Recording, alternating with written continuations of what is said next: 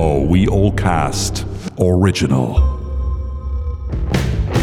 Die Leute hinter den Legenden mit Luise Emilia. Kommissar Horst Schimanski. Eine Ikone unter den deutschen Tatortermittlern. Unvergleichlich porträtiert von Götz George. Mich faszinieren die Leute hinter den Legenden. Und natürlich insbesondere hinter dieser. Deswegen habe ich mich auf ihre Spuren begeben und bin dahin gereist, wo sie leben und arbeiten. Sowie bis heute gerne ihre Geschichten erzählen. Über Götz George und Chemie. Hajo Gies, Miterfinder der Figur Horst Schimanski. Er ist ein deutscher Film- und Fernsehregisseur, der insgesamt über 15 der Schimanski-Filme in Szene gesetzt hat. Unter anderem auch den legendären ersten Schimanski, Duisburg-Ruhrort, mit all seinen für die damalige Zeit revolutionären Bildern. Er, der Autor Bernd Schwamm und Götz George waren so etwas wie das Schimanski Dream Team. Hey Hajo Gies, hey Hamburg Hafen City. Götz George kam ganz später dazu. Kam später letzter. dazu. Also zuerst einmal haben sie mit Bernd Schwamm die Figur erfunden. Das war eine Theorie. Jetzt, wir wussten ja gar nicht, wen wir dafür nehmen für Schimanski. Gab es ein richtiges Casting oder? Casting gab es zu meiner Zeit sowieso nicht. Nee. Weil Casting habe ich gemacht. Okay. Insofern gab es kein Casting. Wie sind Sie denn auf Götz gekommen, wenn ich fragen darf? Äh, durch den Film aus einem deutschen Leben. Okay. Wo den äh, KZ-Kommandanten Höss spielt. Ja. Der war von Theodor Kotula und vom WDR produziert. Und da spielt er, wie gesagt, den KZ-Kommandanten. Und da macht er, da macht er einem äh, klar, dass einer abends der Familie isst und morgens Mordbefehle gibt. Und das gehört genauso dazu wie das Frühstück. Ja. Das hat mich sehr beeindruckt, dass er dass das Verbrechen normal war und zur Familie gehörte sozusagen. Ja. Der wohnte ja teilweise auch am KZ-Gelände und so. Ja. Wahnsinnig war das. Ne, und wie der Götz das klar gemacht hat, da, äh, da habe ich den, beziehungsweise Bernd Schwamm auch, der gehörte dazu. Und da sind wir, haben wir das erwogen. Aber er war ja dann offensichtlich die perfekte Wahl. Das musste sich erst herausstellen. Okay. Wie hat sich das herausgestellt? Äh, Im Laufe mehrerer Filme. Okay. Nee, das konnte man nicht sagen. Also die perfekte Wahl war, nee, es standen mehrere Leute zur Debatte. Und Probeaufnahmen haben wir sowieso nicht gemacht. Also das war bei uns äh, in der Zeit wirklich nicht, nicht üblich, dass man Probeaufnahmen machte. Also der Götz hätte dir einen Vogel gezeigt. Probeaufnahmen ist bescheuert. Ja, krass. Also wenn Sie jetzt sagen, Sie haben ja früher, als Sie angefangen haben und dann jetzt Ihre letzten Filme, was hat Ihnen denn da mehr Spaß gemacht? War das jetzt irgendwie schon früher, wo Sie eigentlich nur das gemacht haben, was Sie wollten? War es später so, dass es einfach zu viele kleine... Äh, die Einmischung der, von Seiten der anderen, der Redakteur, Redakteure und so war zu groß. Ich konnte das nicht aushalten. Ja. Ich habe dann auch irgendwann gesagt, ich lege auf weiter Beschäftigung keinen Wert. Also das, die mischten sich ja in alles ein. Die mischten sich, man musste vorlegen, welche Kostüme der, äh, der oder die anhaben sollte. Die äh, von, den, äh, von den Motiven wollten sie Fotos sehen. Also die, die im Schrei, äh, Götz George sagte dazu, die Sesselpupser. Die Sesselpupser wollten alles sehen. Also war das auch jetzt einer der Gründe, warum Sie dann keine Schimanskis mehr gedreht haben? Sie sind ja, haben ja irgendwann ich habe keine Schimanskis mehr gedreht, weil ich mich auch mit der Redaktion total hm. verkracht habe. Okay. Weil die neue Konzeption wurde ohne mich gemacht. Das hat, äh, die haben sich teilweise gar nicht an die Vorgaben gehalten, die wir damals aufgestellt haben. Das waren die Vorgaben, da haben sie sich gar nicht dran gehalten. Die haben sie gar nicht gelesen, war kein Interesse dran. Und äh, sie hatten eine Konzeption, allein, dass er eine Frau hatte, eine feste, äh, feste Freundin und so. Der sollte in unserer Konzeption nie eine feste Freundin haben. Schon eine Freundin, aber kein, nie eine feste Beziehung. Äh, es waren viele Sachen, die da drin waren, die überhaupt nicht mit dem kombinierten, was wir machen wollten. Und es fehlte natürlich, weil Schimanski war eigentlich, waren eigentlich immer zwei, Eberhard Feig und Götz George. Der eine gewann, ich vergleiche das immer, Besetzen vergleiche ich mit Malen. Also wenn man äh, da ein Grün hat, dann setzt man was weiß ich, ein Rot dagegen, dadurch gewinnt das Grün oder verliert oder so. Und so ist das mit Schauspielern. Also nimmt man äh, jetzt den Schauspieler als Farbe rot oder grün. Wenn ich als Götz hatte ja meistens blau an. Ja. Also, und, und wenn ich dagegen den, den Eberhard Falk als rot setze und so gewinnt das Rot oder das Blaue. Ja. Nach dem Prinzip setze ich auch rein, äh, rein optisch so. Ja. Also ich denke da an Farben. Spannend. Wir hatten äh, äh, immer gesagt, dass wir uns nie, niemals abschießen lassen, sondern wenn, dann gehen wir freiwillig. Also wir dann gehen. Und deswegen hat, hatten wir aufgehört. Ja, und dann war ich auf Bornholm. Dann, das war eine große Serie, da war ich ein halb mehr als, ein halbes Jahr. Und von meinem Team gingen auf einmal viele Leute weg und so. Die gingen zu einer anderen Produktion. Ich, ich sagte, wo geht ihr denn hin? Ich habe, wir machen den neuen Schimanski in Köln. Ich wusste von nichts. Nein. Ja, doch. Ja, so ist das. War innerhalb äh, der Filmgesellschaften gibt es eine große Rivalität. Okay. Aber das ist ja krass. Wir haben äh, das Entscheidende weggenommen. Äh, die Autorität haben sie weggenommen. Also was das Entscheidende beim Schimanski ist ja, dass er sich mit der Autorität, woher die auch immer ist, sofort anlegt. Also sofort Krach kriegt mit der Autorität. Das, und die haben sie weggenommen, weil sie haben den Polizeipräsidenten sterben lassen. Er stirbt durch irgendein idiotisches Attentat. Also das habe ich ja damals alles nicht gesagt. Also und äh, dadurch, dass das äh, weg war, war die Reibungsfläche äh, weg. Und äh, dann haben sie, weil sie immer mit, mit die argumentieren ja nicht mit, mit inhaltlichen Sachen, sondern die argumentieren immer mit, wir müssen auch das junge Publikum erreichen. Dann haben sie dann den, äh, den er als Kompagnon hatte, haben sie den jungen, jetzt weiß ich auch den Namen nicht mehr, verdammte Scheiße. Von dem Schauspieler? Ist das der Julian Weigand vielleicht gewesen? Ne, Julian Wein kam noch von mir nachher Ach so. später. Ja. Der war ein, ein anderer. Aber das Prinzip überhaupt, einen Jungen zu nehmen, das war Schwachsinn. Das war äh, blöd, weil er muss sich, er muss sich, er muss gleichwertig, einen Jungen steckt Götz allein durch sein Können voll in die Tasche. Also, der hat dann keine Chance. Deswegen wollte ich, äh, wollte ich immer gleichwertig, und gleich alt und dann, also wie das Ideal war mit dem Eberhard Feig, da war es ja ideal, weil ich, ich habe immer gesagt, Schimanski sind zwei, Eberhard Feig und Götz George, das ist ein zwei, weil der eine besteht nur durch den anderen. Und das Prinzip von Schimanski war auch, dass die Sozialkritik versteckt war, also dass es nie explizit war, Nicht so von wegen du, nicht, du, du. ja, ja. sondern dass es nebenbei reinkommt. ja.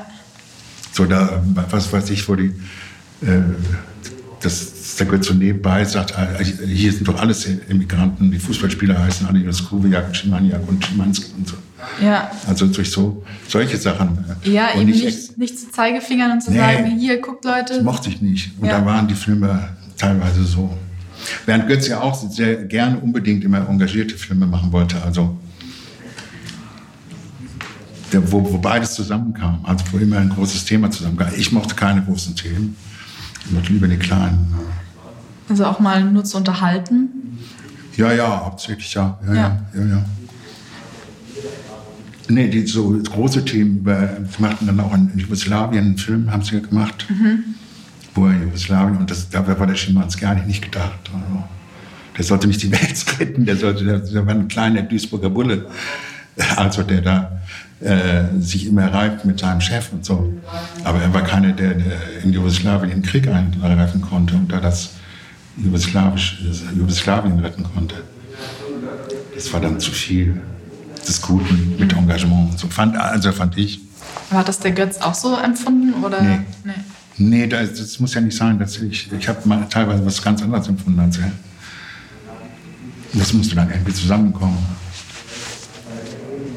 Was waren so Punkte zwischen euch, wo es so knallt hat mal? Punkte, Punkte war es äh, teilweise mit äh, zu, zu viel Action und so. Also Götz, Götz wollte immer unheimlich viel Action, weil, weil ich, und, aber ich wollte keinen James Bond. Also ich wollte immer so eine realistische Action. Ja. Also halt, die auf dem Boden bleibt. Also nicht so, was weiß ich, äh, was weiß ich, fährt. Da waren so Szenen drin, die habe ich absolut nicht gemacht, dass er mit dem Boot, mit dem Boot über alle Leute springt, also mit dem Boot aus dem Ding ist und dann auf dem Parkplatz landet und dann kommt einer, der Parkwächter und sagt, hier darf man nicht parken. Also, und das ist ja James Bond, also das, Ja. weil es ein ganz ein anderes Genre. Teilweise hat es sich ja dann so, ich, ich muss äh, zugeben, dass ich es nicht ganz ablehne, weil ich dann darüber lachen muss und dann interessiert es mich auch, das zu machen. Aber im Prinzip habe ich es abgelehnt, weil, weil dadurch hat der Schimanski seine, seine Alltäglichkeit verloren und dass man sich mit ihm identifizieren kann. Ja. Das ist das Prinzip. Und ich habe dann sogar, äh, du, das können manche, das habe nur ich, glaube ich, gemacht. Ich habe äh, die Kameraperspektiven auch nur so aufgebaut. Die Kamera ist nie vor der Person in dem Raum, in den er gleich reingehen wird. Also wenn er in den Raum geht, Kommt ist die mit. Kamera auf, auf dem Rücken, was damals völlig ungewöhnlich war weil, oh Gott, der zeigt den, den Rücken. Das war ja auch eure Eröffnungsszene, wo er mit ja, dem Rücken, Rücken zur Kamera stand. Ja, das habe ich gemacht. Das habe ich gemacht, weil die, das übliche Fernsehen was war immer so, dass man immer von vorne die Person sieht. Ich bezahle doch den Schauspieler, ich will aus seinem Gesicht sehen, sagten mir die Produzenten. Deswegen habe ich mit Absicht ganz lange vom Rücken gemacht. Ich habe vieles, vieles gemacht aus Reaktion auf die, auf die Resonanz. Wenn er, äh, das fand ich nun wiederum ganz gut, da in den neuen Dingen, da hatte die Bildzeitung geschrieben, ja, jetzt drehen Sie wieder mit dem Typen, der keine, keine Tür normal aufmachen kann. Ah, übrigens George, er kann keine Tür normal aufmachen. Und da hatte ja, habe ich ja die zwei Assistenten gehabt und dann hatte die ja immer genommen und durch die Tür geschmissen. Weil die Bildzeitung gesagt hatte. und das war immer so die Rache. Wenn die Bildzeitung das geschrieben hatte, am Anfang, ah ja, das ich das weiß man aber heute nicht mehr, der Schimanski war nicht beliebt. Ja, ich weiß, ja, ja, der hatte voll die, ihr hattet ja richtig äh, ja. Kontrapresse von einem Bild. Ja, weg mit dem, weg mit dem Schmutzfink und so. Ja. Stand in der Zeitung. Wann ist er endlich weg? Ja. Und da habe ich, das war das nach dem Duisburg World, der übrigens der beste Schimanski überhaupt ist. Und da war der Aufschrei, wann, äh, also das Ruhrgebiet kocht und so, wann ist dieser Unsympath, der Dreckfink und so überhaupt weg? Und dann habe ich äh, einen, einen Stoff, den wir eigentlich machen wollten, dann gestrichen und dann haben wir den unsichtbaren Gegner gemacht. Und der unsichtbare Gegner sollte, der unsichtbare Gegner war überall.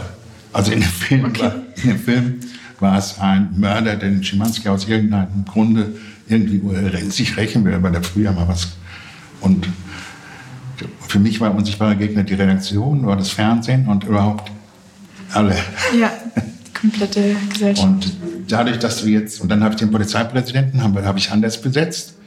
Der Polizeipräsident war äh, mit äh, Uli Matschos besetzt und äh, sehr sympathisch. Und ich habe äh, für den einen Film habe ich ihn besetzt und habe einen ganz fiesen SS-Mann-mäßigen Polizeipräsidenten genommen.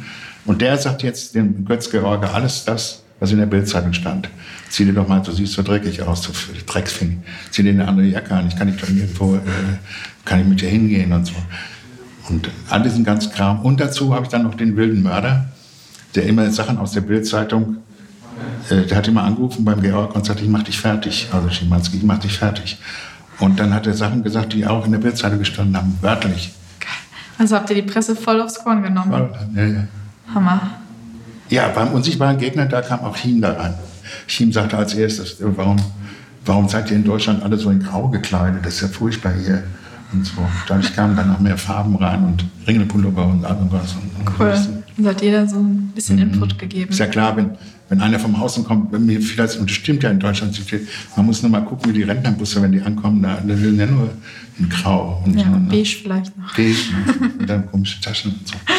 Nee, und dadurch kam er mir äh, schon dadurch, und überhaupt, dass er das, äh, ich finde ja immer gut, wenn, äh, wenn das nicht so glatt geht mit den Dialogen und Der so. hat so eine tolles, äh, tolle Stimmung da reingebracht, ja, ja. ja. Und deswegen sind auch die Dialoge, wenn Götz, Götz diese Dialoge sagt, äh, die sind im deutschen Fernsehen immer so parat, die Dialoge. Also der sagt das so, als wenn er, wenn er da mal gehört hat, da, dass Frau Müller eventuell verdächtig ist, dann weiß er das sofort. Also und kann sofort sagen, ja, Frau Müller hat gesagt und deswegen haben wir dass das nicht schon immer alles parat ist. In der Birne, in der Birne haben wir so viele Ös gemacht und so. Hm. Also äh, äh, Frau äh, Schimanski. Äh, ja, das ist, damit es so gerade im Kopf entsteht, dass man das denkt, so spürt. Ja. Deswegen sind die vielen Ös, das sind manchmal zu viele. Dann habe ich zum Götz ich hatte dann aber ein sehr gutes Verhältnis zu Götz. Also ich konnte dem sagen, also bist du ein sprachgestörter Kommissar oder wie? Jetzt hast du acht. Äh, ja, okay, okay, ich mach drei weg. cool. Also nee, das, das, war, das war auch besonders in den letzten Filmen, die, die ich gemacht hatte mit Götz, war das irre. Ich brauchte nur äh, die Augen zu verdrehen. Und dann sagte er, ja, ich mach's nochmal, ich weiß. Habt ihr euch eigentlich blind verstanden? Ja, ich musste wirklich nur die Augen verdrehen. Der, wenn, er, wenn, die Szene zu Ende war, guckte er mich an und dann habe ich äh, gemacht. Dann wusste er auch Scheiße nochmal. Ja, scheiße. Das Scheiße kam auch ähm, nicht mit Absicht. Das Scheiße kam von uns. Also durch den, äh, wie war die Szene Scheiße? Oh, jetzt müssen wir diesen Scheiß, den Scheiß nochmal machen. Also so haben wir ja geredet, ne? Und äh, das hat mich schon gestern gestört, diese ganze Scheiße da. Und so, deswegen kam das Scheiße da rein. Also das war der normale, man konnte nicht sagen, dann sollte die, sagte die Redaktion immer, man soll das durch Mist ersetzen, das Wort Scheiße und so. Das haben wir aber nicht gemacht. Wir haben stattdessen ja gemacht, dass äh, der Eberhard Feig die Liste eingeführt hatte. Also Wie oft er Scheiße gesagt hat. Damit haben wir natürlich auch wieder den Luft rausgenommen. Ja. also, ja. die Bildzeitung. Ach so, die Bildzeitung hat ja geschrieben. Er hat 18 Mal Scheiße gemacht. Ja. Und ja, dann hatte Ebert Feig, das war das 32. Mal. Ach cool. Was hat Sie an der Arbeit mit Götz am meisten fasziniert? Also hat, wie hat er sich von anderen Schauspielern unterschieden? Insofern er das getan hat in Ihrer Ansicht. Hm. Dass, dass Götz äh, ständig sprudelte von Ideen. Ja, also er machte nichts, also dem konntest du nicht sagen, äh, äh, du gehst von da, dadurch machst du die Tür auf, da ist der Tisch und da ist der Stuhl und wenn du reinkommst, fängst du da vorne mit dem Satz an und beim Stuhl musst du zu Ende sagen. Dann hat er gesagt, hast du schlecht geschlafen oder hast du viel gesoffen? Also hat er schon sein, er wollte es einfach, wie es sich für ihn am richtig anfühlt, wahrscheinlich. Ja, ja, ja. Und er hat es nicht akzeptiert, was, also was ein Regisseur sagte. Okay. Also äh, er hat es akzeptiert. Aber immer sein eigenes Ding aber nur, aber nur dann, wenn er das selber für, zu seinem eigenen gemacht hatte. Das ist natürlich manchmal ein schwieriger Prozess gewesen. Wir haben manchmal endlos lange diskutiert. Endlos manchmal, bis Mittag oder so. Oder vormittags haben wir gar nicht, gar nicht gedreht oder so. Weil es ist natürlich klar, wenn er, wenn er sagt, oh, man, dann, dann greife ich den mir hier und so, den Christoph Waltz und so, greife ich mir hier und dann verliere ich meine Pistole. Das entwickelt er so im Moment. Und dann ich natürlich als, ich stehe ja dabei, bin der Theoretiker und denke, oh Scheiße, der will hier seine Pistole verlieren. Ich, wie soll ich denn in der einen Szene, da braucht er doch die Pistole. Aus, ohne Pistole kommt er doch aus der Situation gar nicht raus. Daran denkt er jetzt dann nicht. Und, und, dann, und dann sagt er jetzt, ja, Hajo, hast du das jetzt wieder nicht verstanden oder wie? Da, ja, doch, ich habe das verstanden jetzt. Aber äh, was, wie, wie, wollen wir denn da hinten aus der Szene rauskommen? Ach so. Naja, gut, äh, Hajo, du kannst auch sein lassen. Jedenfalls war das, war das ständig in Bewegung und man musste aufpassen, dass, dass dann nicht äh, man sich da Klöpse reinbaute, die man nicht mehr korrigieren konnte. Wenn wir jetzt mal in die heutige Fernsehlandschaft blicken, fehlt da so eine Figur wie. Total, sie haben keine. Äh, sie, ja. sie machen aber auch Fehler, äh, wie zum Beispiel der, der Dortmund, da kann ich mich drüber aufregen, dass du. Weil der Götz macht ja eigentlich auch viele Sachen, die unsympathisch sind. Also. Ja, aber steht ja immer fürs Gute am Ende. Ja. Man kann die Realität nicht eins zu eins in einen Film übernehmen. Das geht nicht. Das machen sie im Fernsehen zwar, aber deswegen ist es langweilig. Es muss immer bigger, bigger than life sein. Es muss, weil so wie die Jacke von Schimanski, das ist auch ein langer, langer Prozess gewesen. Das ist auch, äh, wo wir äh, drüber nachgedacht hatten und so, dass das, dass man immer eine, Schimanski muss einem eine Silhouette irgendwie einfallen auf der Stelle. Und dann die, das Kostüm muss nicht so sein, als steht ihm gut oder nicht oder so. Das muss ja sein, dass man sich das merkt von hinten, von der Seite und so, ah, ist der Schimanski. Auch wieder im Kontrast zu Eberhard Falk zum Beispiel. Ja, ja, ja, ja das war das, der eine hatte eine Fliege und der andere hatte eine Jacke. Ja. Und, die, und die Jacke, das ist ja jetzt, die haben ja Tassen gemacht, wo er drauf ist und so. Da ist immer, immer das hat funktioniert, voll funktioniert mit der Jacke. Also und die, bei den anderen Kommissaren, die ändern ja immer mal wieder, ich kenne ja die Schauspieler, mal wollen sie das in Anzug anhaben, mal wollen sie das in, der Götz wollte nie einen Anzug anhaben, nie. Er hat ja dann zwar einen noch angezogen, aber nur wenn er ausging auf eine Party oder so, oder wenn er eine Frau beeindrucken wollte oder so, dann hat er einen Anzug an oder so. Aber nie irgendwo im Dienst. Und, und das müsste so Konstanten geben. Es liegt Dass aber auch daran, dass, ja, ja, ja. es liegt aber auch daran, dass ich, ich habe ja den größten Teil der ersten gemacht und so, dass die Redakteure heute keinen Regisseur nehmen, den sie so lange kontinuierlich. Genau, es wechselt ja fast immer an. Ja, das ist klar, weil, weil sie Angst haben, dass der Regisseur eine zu große Macht kriegt. Aber danach richtet sich ja sowieso keiner mehr. Es ist ja heute, Film wird ja nur noch als Ware betrachtet und nicht mehr als Kunst. Schade. Hm? Sehr schade. Ja, das ist der Zeitgeist. Zeitgeist gehört auch dazu, wenn man Erfolg hat. Wir trafen damals den Zeitgeist und da, das war so. Und das ist, da hat man Glück, Ja, sie haben. Revolution gemacht. Ja, ja. Ja. Ja, steht in der Dings. Jetzt stand in Kritik da von mir, er ist der Rudi Dutschke, der Rest von Rudi Dutschke, Schimanski ist der Rest von Rudi Dutschke, steht in der Frankfurter Allgemeinen. Aber angenommen, wir wollen jetzt nochmal diese, diese Revolution, die Sie damals geschafft haben, diese Figur Horst Schimanski, die ja wirklich angeeckt ist, die ja Mhm. etwas komplett Neues war, die die Fernsehlandschaft erstmal auf den Kopf gestellt hat. Ist Das haben sowas. die aber damals noch gar nicht gemerkt. Ja, aber erst später, ja. Es wurde erst alles später anerkannt. Aber ist sowas heute nochmal möglich, so ein Umbruch?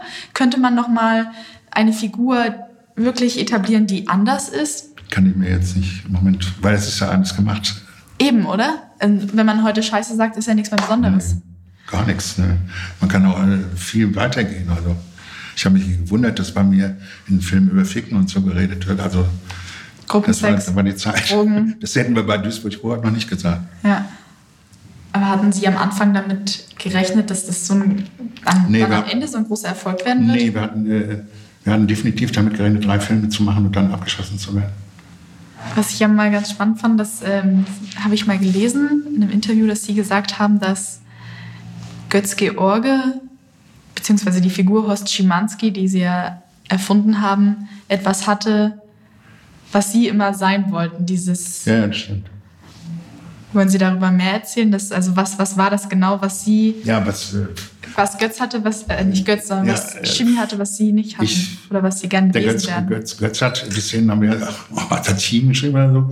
Wenn der zu seinem äh, äh, Chef gehen, äh, gehen wollte, dann hat er gesagt, nein, halt die Schnauze und so, ich mach das nicht. Während ich, wenn ich zum Dr. Rohrbach ging, habe ich gesagt, ja, ich werde es mal überlegen. Aber ich hätte gerne gesagt, nee, ich mache das nicht. Das war das. Ja, Das, was ich gerne gemacht hätte, wäre da reinkommen, äh, wie Götz und sagen, also komm, was du mir da gesagt hast, was ich machen soll, ist, ist idio- idiotisch, ich werde es nicht machen. Das habe ich nie gesagt, ich habe es dann immer alles nur hintenrum. Ich habe gesagt, ja, ich überlege mir das zu Hause und so. Bin ich nicht drauf gekommen, was sie jetzt sagen. Habe aber gedacht, du Arsch, das mache ich nie, was du wirst. aber Ja. gemacht habe ich es nicht. Also, äh, es ist ja auch schwierig, man ist ja schon auch abhängig von diesen ja, Leuten. das ist das, äh, das Doofe, ne? Ja. das Doofe, dass wir, deswegen war das gut, dass wir so einen großen Erfolg dann hatten, weil für eine kurze Zeit hatte ich diesen Spielraum. Ja. Für eine kurze Zeit. Eine kurze Zeit. Aber je erfolgreicher das wurde, umso mehr Leute haben sich reingemischt, weil die wollten alle teilhaben an dem Kram. Natürlich, Und dann ja. haben auch so viele den Schimanski auf einmal erfunden. Dann äh, gab es 28 Erfinder von Schimanski. Also. Ja. Die alle sagten, die haben natürlich alle was dazu beigetragen, das ist klar, irgendwie.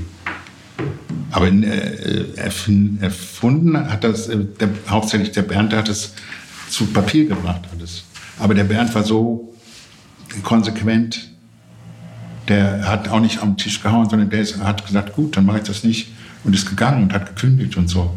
So aus dem Schimanski er nach drei Filmen rausgetreten. Und dann ist er zu mir ins Büro gekommen und hat gesagt, hat gesagt, Hajo, das mit dem äh, Götz, das wird nichts mehr, weil die mischen sich alle ein, ist doch scheiße und, und komm, wir machen was anderes. Dann sind wir in die Kantine gegangen unten und haben einen Fahnder entwickelt. Dann haben wir den Fahnder gemacht. Ich habe die ersten Probeaufnahmen alles für. Also ich wollte den Fahnder nicht machen, ich habe nur die Probeaufnahmen gemacht, einen Scheiß. Und Bernd hat es geschrieben dann wieder. Und, aber Bernd, wenn dann einer, wenn dann einer nur was gesagt hat, hat er sofort alles zurückgezogen und hat gesagt, leck mich am Arsch, hab keinen Bock mehr. Wie ist das eigentlich? Ähm, schauen Sie heute noch Fernsehen? Wenn ja, was war das letzte, was Ich, Sie ich gucke so... meine Filme immer an. Und äh, dann sehe ich immer, auf welchem Stand äh, der meines Filmvokabulars, wie man das nennen soll, bin ich jetzt. Also was konnte ich damals und was ich jetzt äh, anders machen würde und so. Ja, das interessiert mich sehr, sehr. Schauen Sie auch andere, also Filme von anderen? Ja, ich, ich schaue äh, Filme von anderen Regisseuren an, aber ich gehe meistens ins Kino. Also ich mag Fernsehen so nicht so. Also dass ich beim Fernsehen gearbeitet habe, das war, weil in Deutschland keine Kinofilme gemacht wurden. Ist ja auch, also es gibt keine. Wie gesagt, da immer das Fernsehen drinsteckt, ist auch das, die Denkweise des Fernsehens in allen deutschen Filmen. Ja. Auch wenn sie im Kino sind. Und was, was erinnern Sie so für einen letzten guten Kinofilm, den Sie gesehen haben? Zu Star is Born finde ich gut. Aha. Als wir telefoniert haben, haben Sie mal gesagt, das sind Geschichten eigentlich so um die, um die Menschen geht und dass die ihre Plattform brauchen, dass die quasi. Ja, ja, ich mache die nicht, äh, nicht tot. Also ich versuche das jedenfalls nicht, vielleicht sagen andere nicht. Nein, es gibt ja Regisseur, der, da schlägt ein Schauspieler vor, äh, ja, ich will das und das und das und das. Ich, ich würde gerne, wenn ich das, würde ich gerne da die Flasche nehmen und dann da trinken. Dann gibt es Regisseure, die sagen, nein, du sollst den Satz sagen und nicht die Flasche oder so. Ich, ich sage immer, ja, mach mal. Und dann gucke ich, ob man da aus der Idee was machen kann oder nicht. Wenn ich aber jetzt gleich Nein sage, kommt eine eventuell vorhandene Idee gar nicht zum Ausbruch, also äh, zum Blühen oder zum, zum Entstehen. Ja. Gibt es etwas, das Sie am meisten an Götz vermissen heute? Ja klar, die Kreativität und die Spontanität. Und dass ich, äh, das äh, baut einen ja auch auf, dass sich wehren gegen jeden Zwang. Und das ist ja die Figur Schimanski auch. Ja. Weil man musste den, den Götz nur das vorschreiben, schon macht er es nicht gemacht.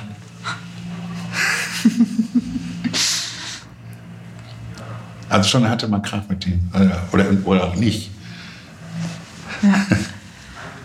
nee, aber wenn man ihm das vorschreiben wollte, und das, und das finde ich wesentlich, dass vieles aus der, äh, aus der Konfrontation äh, entsteht. Also aus der Konfrontation zwischen zwei unterschiedlichen Standpunkten. Und da kommt dann was bei raus, was man alleine nicht zustande gebracht hätte. Das finde ich immer am tollsten beim Film, bei Filmemachen. Weil Film ist eigentlich nicht so ein. Äh, Gerade nicht. Nee, und auch nicht so, äh, so wie ein Schriftsteller oder so. Es kommt es immer zusammen mit anderen Leuten und wie kommt es zustande? Natürlich. Nicht allein am Schreibtisch. Ja, sehr Und das finde ich immer das Spannende. Ja. Die, in, hm? die Interaktion, macht es ja aus nachher. Man weiß ja vorher nicht, wie. Man kann sich das zwar alles vorstellen, ne? das ist alles mhm. im Kopf so, aber wenn die Person nachher wirklich ans Set kommt und das macht, das kann ja ganz anders sein als die ja. Vorstellung. Es kann ja. sein, dass man es scheiß findet oder dass man sagt, oh, mhm. krass. Mhm. Ja. Ja, ich vergleiche das immer mit Billardspiel. Die eine Kugel rennt los, äh, stößt die andere an, dann die andere und am Ende geht es da rein. Keiner weiß, welche Kugel das gemacht hat. Aber das fand ich immer spannend, wenn da was aus dem totalen Chaos da alle reden durcheinander und so am Drehort und der hat noch einen Vorschlag und der hat, auf einmal ist da eine Szene. Das ist super. Ich höre auch nicht auf, ne? Aber das ist so, wenn man drin ist. Das ist dann auch. Also ich höre nicht auf zu drehen. Wenn mir nicht einer sagt, jetzt aber Schluss, höre ich nicht auf. Also, ich, ich merke das gar nicht. So, meine abschließende Frage an Sie, Herr Gies. Gäbe es eine Möglichkeit, die Figur Horst Schimanski in eine neue Zeit zu transferieren? Quasi in der ah. Generation 2020 zu erzählen? Die Psychologin sagt zum Schimanski, du bist ein Relikt einer vergangenen Zeit. Ah, man kann ihn nur behandeln als Relikt. Es ist schwer, es ist schwer. Man kann Figuren natürlich erfinden, die äh, spezifische Sachen von heute machen, aber nicht so, äh, nicht so wie Schimanski. Weil das geht nicht, aber das ist zeitgebunden. Der Götz hat, hat so eine äh, Anziehungskraft auf Menschen, wenn er spielt und so. Der hat das, auch wenn er die blödesten Sachen macht, hat er noch immer eine bestimmte Sympathie gehabt. Ja. Aber das machte die Natürlich, es macht Charisma. ihn aus. Ja. Charisma. Ja. Das hat man, aber man hat es nicht. Meine Story mit Hajo Gies. Dranbleiben und nicht ablenken lassen, das ist das Stichwort. Eine Figur wie Shimmy fehlt. Götz noch viel mehr. Ihm wie mir. Euch auch?